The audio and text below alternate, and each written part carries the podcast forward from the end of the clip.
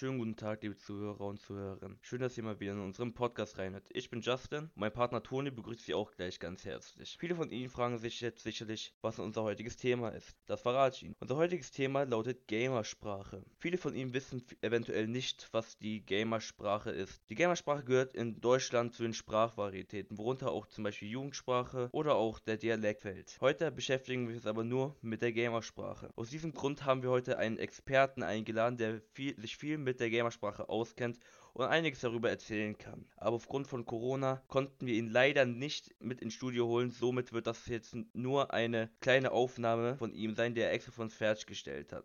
Nach der Begrüßung meines Partners Toni hören wir mal ein bisschen da rein. Schönen guten Tag, meine Damen und Herren. An dieser Stelle würde ich mich auch gerne vorstellen. Wie mein Kollege bereits gesagt hat, heiße ich Toni und ich bin der zweite Moderator von dem heutigen Podcast. Wie bereits von Justin erwähnt, ist das Thema, worüber wir heute sprechen, das Gaming bzw. die Gaming-Sprache.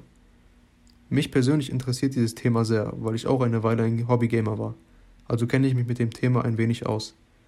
Aber ich glaube, unser Experte kann dazu mehr erläutern. Unter anderem habe ich heute einen Kollegen mitgenommen, der leidenschaftlich Gamer ist.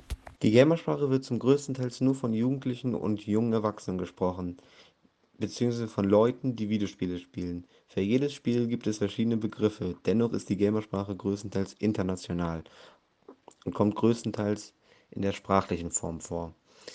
Sie bezieht sich oft auf Begriffe aus dem Englischen. Ich werde Ihnen jetzt die zehn meistverwendeten Begriffe aus Videospielen nennen, die übergreifend sind. Cheater. Ein Cheater ist ein Spieler, der verbotene Programme nutzt, um das Spiel zu hacken und sich gegenüber anderen Spielern Vorteile zu erschaffen. Sie benutzen meistens Aimbots oder Wallhacks. Aimbot bedeutet, dass das Zielen oder Treffen für Spieler übernommen wird und meistens eine hundertprozentige Treffergenauigkeit haben. Hauptsächlich wird dieser in Shooterspielen verwendet.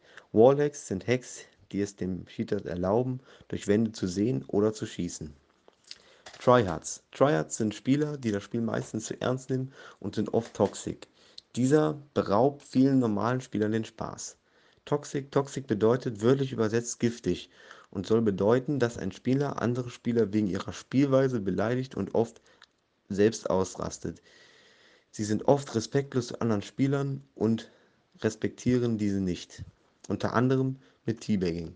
Dies bedeutet das wiederholte Hinhocken und Aufsetzen über dem Körper des getöteten Gegners. Sprayer. Sprayer sind Gegner, die oft nur den Abzug der Waffe gedrückt halten und einfach nur drauf zuhalten. Camper. Camper sind Spieler, die an geschützten Orten der Karte andere Spieler auflauern und diese dann versuchen zu töten. Meist bewegen diese sich gar nicht und werden als Noobs bezeichnet. Noobs sind schlechte Spieler, die meistens zu schlecht für bestimmte Spiele sind und nicht lernwillig sind. Das Gegenteil zum Noob sind Pros. Ihnen fällt das Spiel meistens einfach und brauchen es nicht zu lernen.